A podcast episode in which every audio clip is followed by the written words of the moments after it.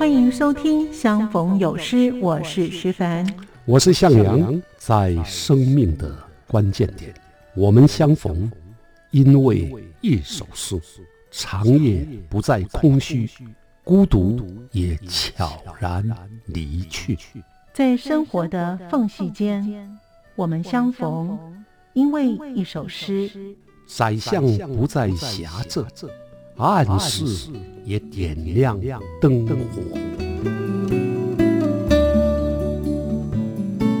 欢迎收听由向阳和徐凡主持的《相逢有诗》，与您共享好诗。欢迎收听《相逢有诗》，我是徐凡。在今天节目当中，作家向阳老师与我们分享的主题呢是想念的声音。介绍三位的女诗人，非常的特别。就如同老师所说的，诗就在我们的日常生活当中，食衣住行是诗人经常处理的题材。怎么来做呢？我们待会儿在节目当中跟我们的听众朋友分享。欢迎您继续的收听。欢迎收听《相逢有诗》，我是徐凡。在今天节目当中，作家向阳老师与我们分享的主题呢是想念的声音。介绍三位的女诗人，非常的特别。就如同老师所说的，诗就在我们的日常生活当中，食衣住行是诗人经常处理的题材。怎么来做呢？我们待会在节目当中跟我们的听众朋友分享。欢迎您继续的收听。我想诗啊，通常都来自我们的日常生活。陈玉红呢，他是生于台湾高雄，那曾经旅居过加拿大温哥华十多年，后来就回台定居。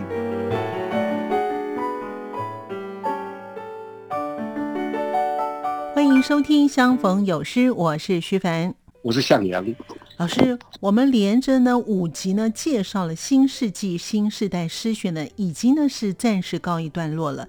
透过我们的介绍呢，我想的听众朋友呢，对于新时代诗人都有了更多更广泛的了解了。所以呢，从这一集开始呢，老师想为听众朋友们介绍什么样的主题呢？同时又有哪几位的诗人跟他们的作品呢？我想诗啊。通常都来自我们的日常生活。那在我们的日常生活当中呢，食衣住行啊，是诗人经常会处理的题材。包括喜怒哀乐都是。那么在日常生活当中，那会有一种声音啊，是经常浮现在我们脑海中。有的时候是早起的时候，你推窗看到天空；有的时候是走过街道小巷；有的时候是晚上睡觉啊，总会有某种声音呢，在我们的脑海中，有时是耳朵旁啊，或者心里头回荡。我想，那就是想念啊，我们会想念我们儿时的玩玩伴，会想念我们在某个时空遇见的朋友。嗯，或者想念我们曾经爱过的人，那这样的想念啊，如何透过诗人的描绘被表现出来？或许是听众有兴趣的啊，所以我想今天我们来介绍三位女诗人写的跟想念有关的诗，你看怎么样？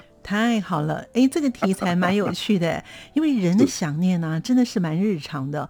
那往往呢，会在不经意期间呢，因为呢外在的环境啊而浮出了，但是呢，要表达的想念的感情呢，却不是很容易。哎，所以我还记得呢，李商隐呢有首诗啊，《景色》，他有这样的句子，这两句呢就是“此情可待成追忆”。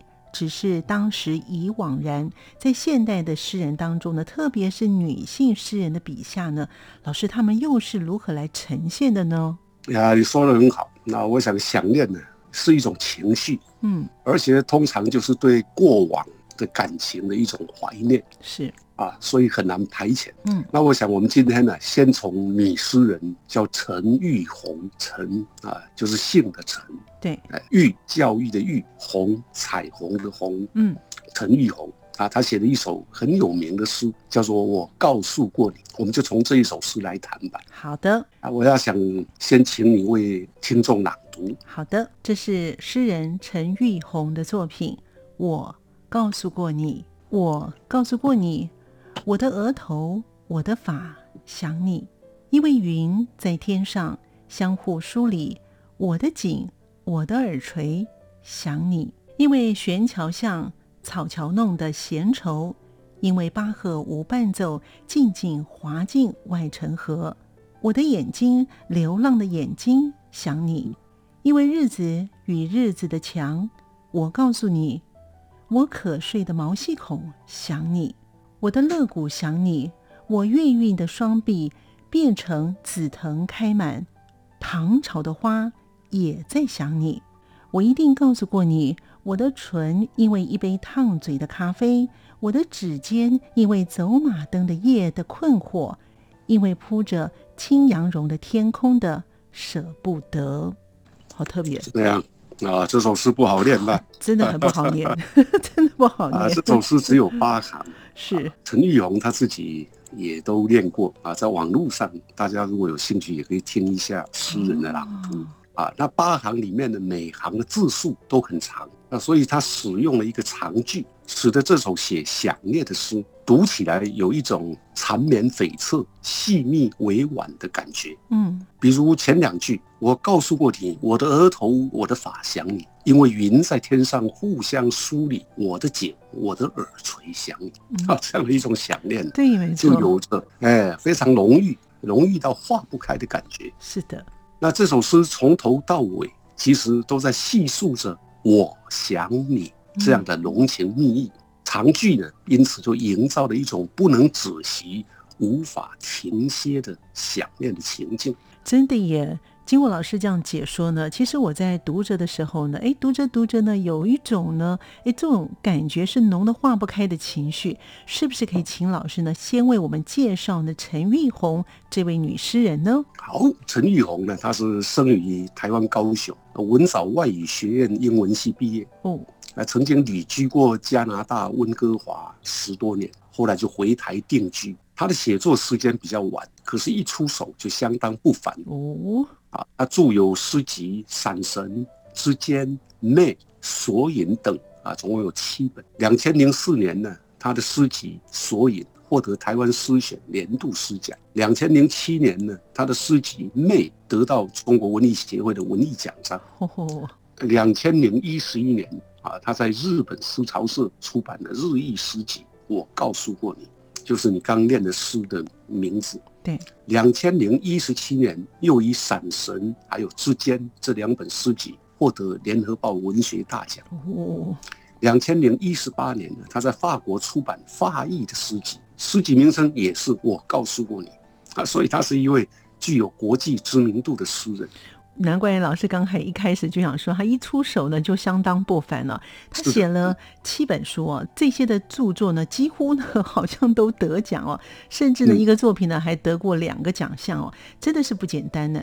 那这首诗呢好像也是日文译本跟法文译本的书名是吗？老师？哎，没错啊，就是他的诗后来被日本的翻译家翻译成日文，嗯，啊，被法国的翻译家翻译成法文。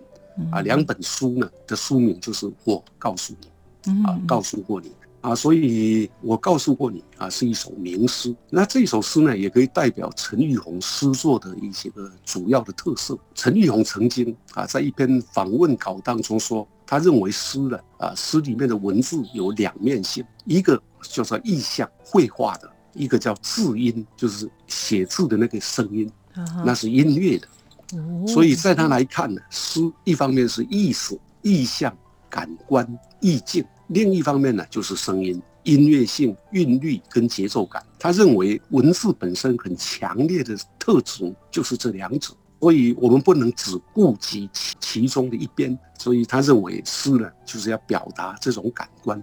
嗯嗯，我们简单的归纳一下，在陈玉红的诗中呢，诗的意象，也就是绘画性，还有节奏。也就是音乐性是相当重视的，那这两者在这一首诗里面都表现得很特殊，真是一个非常特别的诗人哦。那么是不是可以请老师呢先介绍呢这一首的绘画性的诗如何呢？好，那绘画性呢大概会牵涉到意象，我内心的情意要如何表现，就透过外在的景象，这个叫意象。那这首诗写想念，写的非常的鲜明。它最主要的是通过了身体器官。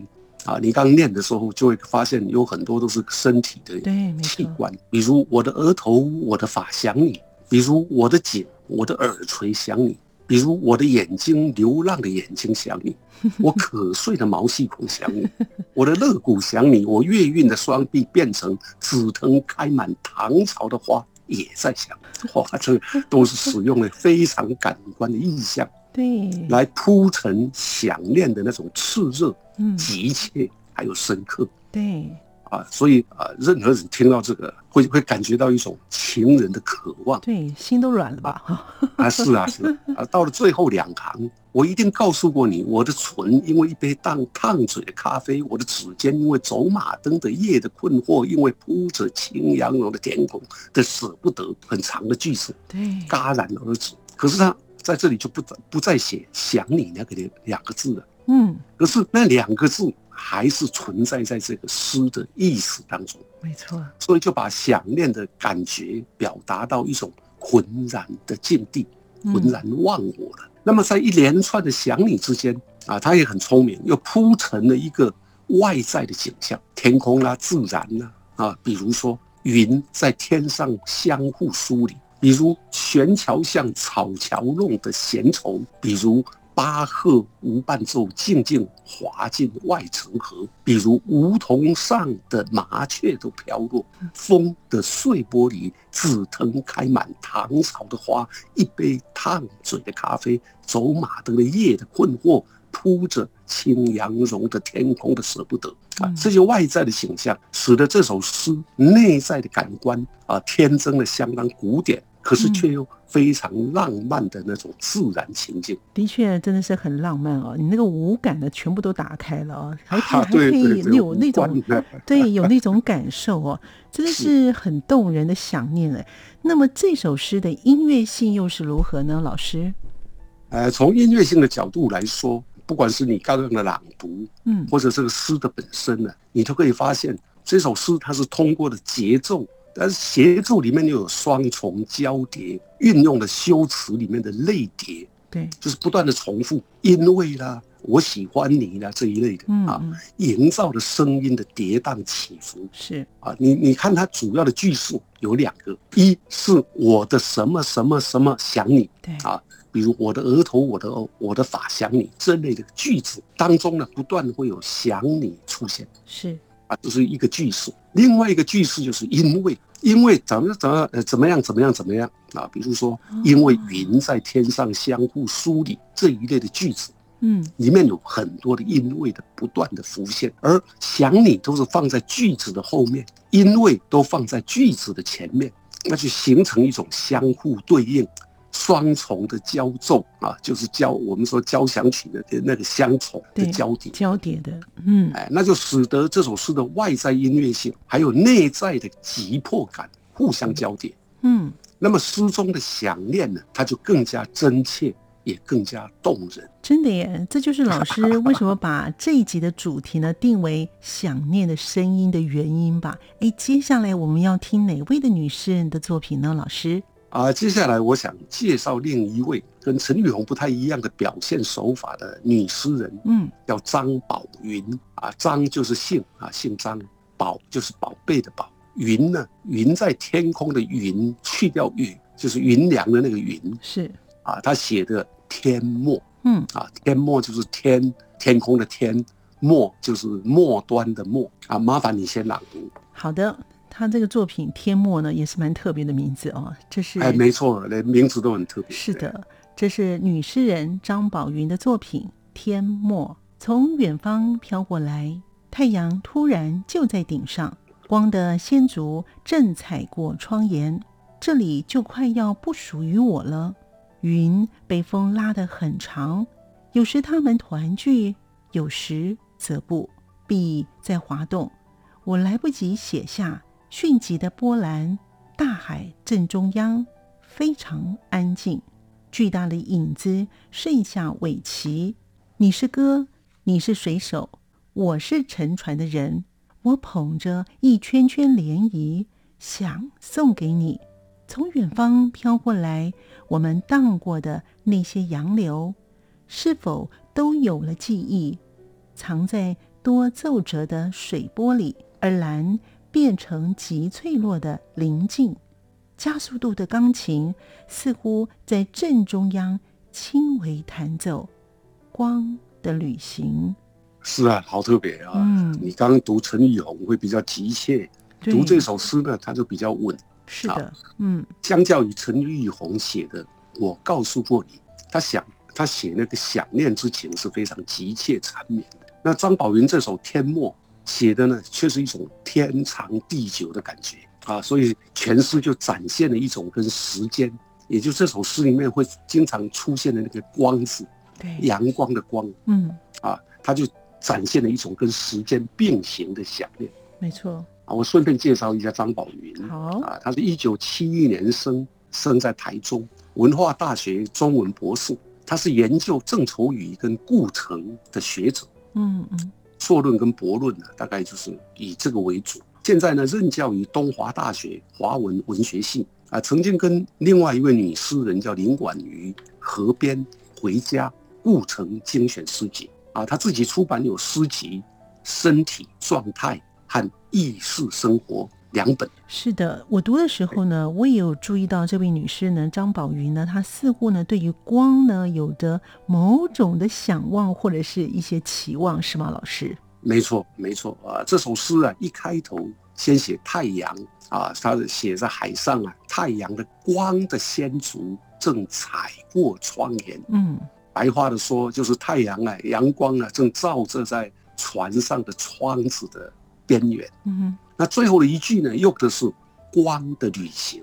整首诗呢，就试图酝酿一种光照着大地、照着海洋，甚至照在宇宙间的那种神圣的感觉。嗯你如果从诗的内容来看，这首诗表面上写的，简单的说就是一艘船走过大海，诗人坐在船上，靠着窗边。这个景象是从第一段开始啊，先写船行之后，他看到照射在船的窗沿的阳光，接着写仰望天空，看着天空就看到飘飞而多变的云啊，再过来镜头照到这个船中的我。没有办法抓住船行过处的波澜，还有宁静的海啊，然后到接着呢，这个外在的情境之后，就带入两段想念的东西，比如说你是歌，你是水手，我是乘船的人，对，我捧着一圈圈涟漪想送给你，啊，非常美丽，真的好美、哦，应该是对，哎，对友人或者甚至是情人的那种想念。是的，而且这当中好像也有着过往两个人情谊的一些记忆，对，所以接着那一段就说，从远方飘过来，我们荡过的那些洋流，是否都有了记忆，藏在多皱褶的水波里，而蓝变成极脆弱的冷静。最后呢，他用加速度的钢琴，似乎在正中央轻微弹奏光的旅行。嗯，这一句呢。怎么忽然间从大海变成了所谓加速度的钢琴？如果我们从想象的部分来看，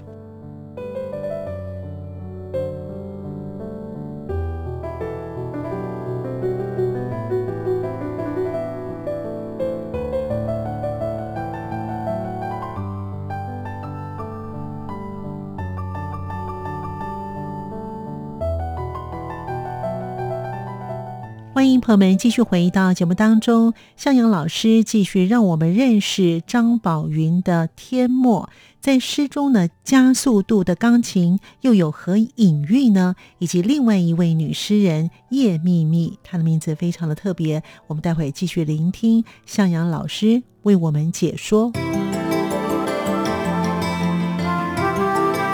那张宝云这首《天墨》写的呢，却是一种天长地久的感觉。叶秘密他写的一首诗啊，这诗很干脆，不让你看见，应该有隐喻。这个船呢，在大海上啊航行，啊，似乎很像一个钢琴一样，在大海当中呢弹奏一个光的旅行。哇啊，也是很美的写法。是耶，想象说对啊，你看到一艘船经过大海，啊可是一下子忽然间好像是一座钢琴嗯啊，一座钢琴正在阳光下的海面上啊弹奏啊弹奏巴赫 都可能。真的，老师一讲了以后，我就想到有个电影叫做《海上钢琴师》啊，那个画面都出来了好。哎，我也记得哦那那那个部。对，好美哦，那种那种画面真的是非常有感哦。可是老师为什么要说这个是表面上写的景象呢？啊，因为我是根据他的诗的内容来推测啊，嗯诗人到底如何写，我其实也不知道啊。但是我说这是表面上的景象嗯啊，是从这个诗它的内容的描述来看。可是我们如果再仔细推敲一下，这首诗里面指的光是什么光呢？第一个，那很明显是阳光，可是它同时也是一个隐喻啊，阳光也隐喻了时间。早晨的阳光，中午的阳光，到下午的阳光，就是一个时间的挪移。那海呢？海的隐喻呢，既是这个航程经过的海，可是也有可能就隐喻了我们每一个人的人生的旅途。嗯在这诗中当中出现的你跟我，则是人生航程当中人跟人相遇的那个事情，嗯，就世间的情谊。是所以这首诗呢，也有意的指向一种理想的感情境界。什么样子的理的感情境界最理想呢？珍惜人跟人的相遇，即使非常短暂，也可能是永恒，嗯并且期许这样的相遇还有想念啊，就好像我们人生逆旅当中最可珍贵的、充满着光的旅行。嗯所以他写的呢，写出了相遇，既是一首歌，也是一道光；想念即是天长，也可以是第九。哇，这经过老师这样的解说呢，诶，这首诗呢读起来的感觉会更加的明亮的感觉，就像是这个阳光呢照射在海面上，然后钢琴的琴声呢轻微的弹奏的那种的恒定跟一种的舒畅的感觉，哇，真的好美哦！那个画面啊，还有呢就是在海上的那个阳光照射在海面上，有光波粼粼的那种感觉哦，哇，好美哦！没错，没错。那我们听了这个陈玉红啊、张宝云两首不太一样，呃，想念的诗。是，接着我们来介绍女诗人叶秘密，叶子的叶，嗯。姓啊，叶姓，秘密就是寻寻觅觅的秘密。嗯。啊。叶秘密她写的一首诗啊，这诗很干脆，叫做《不让你看见》啊，请你先朗读吧。这位女士的名字也很特别，是的嗯，哎，寻觅的觅哦。好。哎，这是呢叶秘密的作品，不让你看见，想念你，想念你，躲在蓝色的墙壁里面，听你说话，听你关灯，听你写字，听你穿鞋，听你大步离去，想念你，想念你，躲在蓝色的墙壁里面，折纸飞机，跳绳，吃草莓蛋糕，一个人玩跳棋，想念你，想念你，在沉默的阴天想念你，在眼睛睁开的时候想念你，不让你看见，躲在蓝色的墙壁里面，不让你看见。果真是很干脆哈、哦，是啊啊，这个这首诗很单纯，很简是单，没错，可是它有一种不同的想念的感觉。嗯，它跟前面两首诗一样，写的虽然都是想念，但但好像有一种一种无奈啊，或者甚至是绝望的那种感觉。当然也有轻佻活泼的感觉。是，这个作者叶秘密啊，很年轻，不过年轻的话，现在也应该是四十几岁了啊。嗯他是一九八零年生，嘉义人，东华大学创作与英语研究所毕业，后来又到美国拿到了芝加哥艺术学院的电影创作的硕士。他著有诗集《漆黑》，另外一本叫《越车越远》，撸掐撸哼啊，另外一首叫做《顺顺逆逆》嗯啊，所以大概有三本吧。那他有一本诗选是英译的诗选，他度日他的如莲啊，曾经入围过美国最佳翻译书奖的诗集类的奖项。哇，这位女诗人叶秘密，哎，不简单哎，她的诗作还可以得到美国的奖项哎哦，是的，是的啊嗯。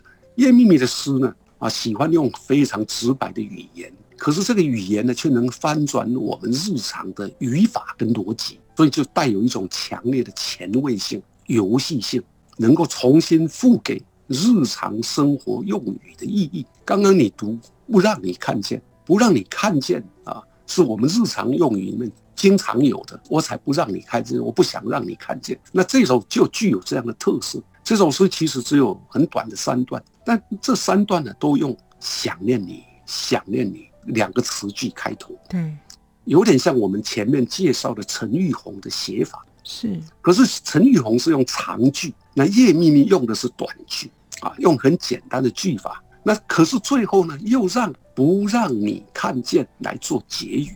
嗯啊，那这当中就有一种语法的跳脱。嗯，那老师，那既然那么想念你，最后又怎么会写说不让你看见呢？既然是他，就是就这样让他看见啊？没错啊，就是我既然想念你啊，却又不让你看见，对呀，啊，这不是很很很奇怪的？嗯，啊，如果是谈爱情的时候，那对方的情人呢，大概就会觉得啊，我很难侍从啊，怎么办呢？对，你既然想念我，又不让我看见，那这是诗人呢擅长的翻转日常语言逻辑的一种写法。我因为想念殷切，可是最后呢，去选择不让你看见，这相对的就写出了一种绝望跟无奈的离开，甚至是逃避啊！明明都很想看到你，明明很想见你，或者很念着你，可是呢，我却躲起来。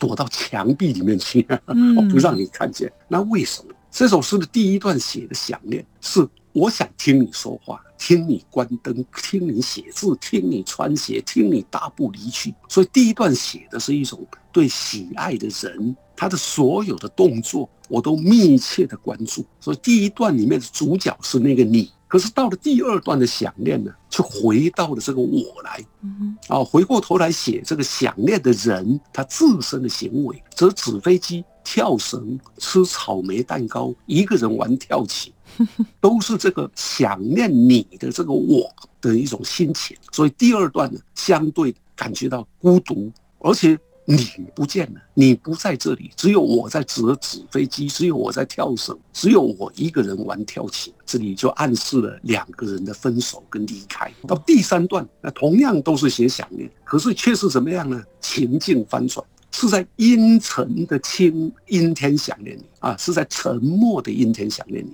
是在眼睛睁开的时候想念你。写的是分手之后那种阴郁的心情。还有醒来之后的孤独，我醒来没有看到你，说我只能想念你，而这些无奈到最后用了一个很决绝的句子，叫做不让你看见，所以更想更显得这个想念的其实很深，可是孤独呢也很。很痛，也到了一个极致。是的，经过老师这样解析啊，你喜欢一个人呢，想念他，然后他离开以后呢，还是想念他，最后呢，就剩下了自己呢，还是想念他，把这种情感写的真的是非常淋漓尽致哎。那么老师这首诗呢，三段呢都有一句。躲在蓝色的墙壁里面，哎，这又是什么样的意思呢？是的，你很敏锐啊。这首诗三段呢都有这一句“躲在蓝色的墙壁里面”，啊，这是一种隐喻的写法。蓝色通常啊象征忧郁啊，所以我们可以把它改变一下，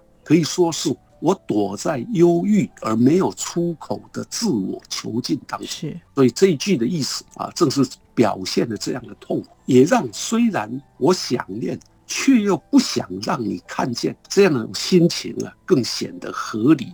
动人哇！这个听着听着呢，这个时间又快到了。虽然呢意犹未尽呢，但是呢，我们呢要把好的东西呢再继续留在下一次了。也谢谢老师呢为我们呢导读了这三位的杰出的女诗人有关想念的作品，也让我们体会到想念的三种不同的心情哦。那我们呢要在下周继续跟我们听众朋友聊喽，是吗，老师？好的啊，想念的诗啊其实不少啊，我们下周呢就。换一个角度啊，介绍三位男性诗人写的想念啊，欢迎大家继续收听。相逢有诗，有诗相逢，我们下个礼拜再见。是的，我们下礼拜见喽！谢谢香老师，也谢谢听众朋友的收听，我们下次见，拜拜，拜拜。是阳光，翅膀打开了世界之窗；是阳光，翅膀环绕着地球飞翔。感谢您的收听，我们下次见。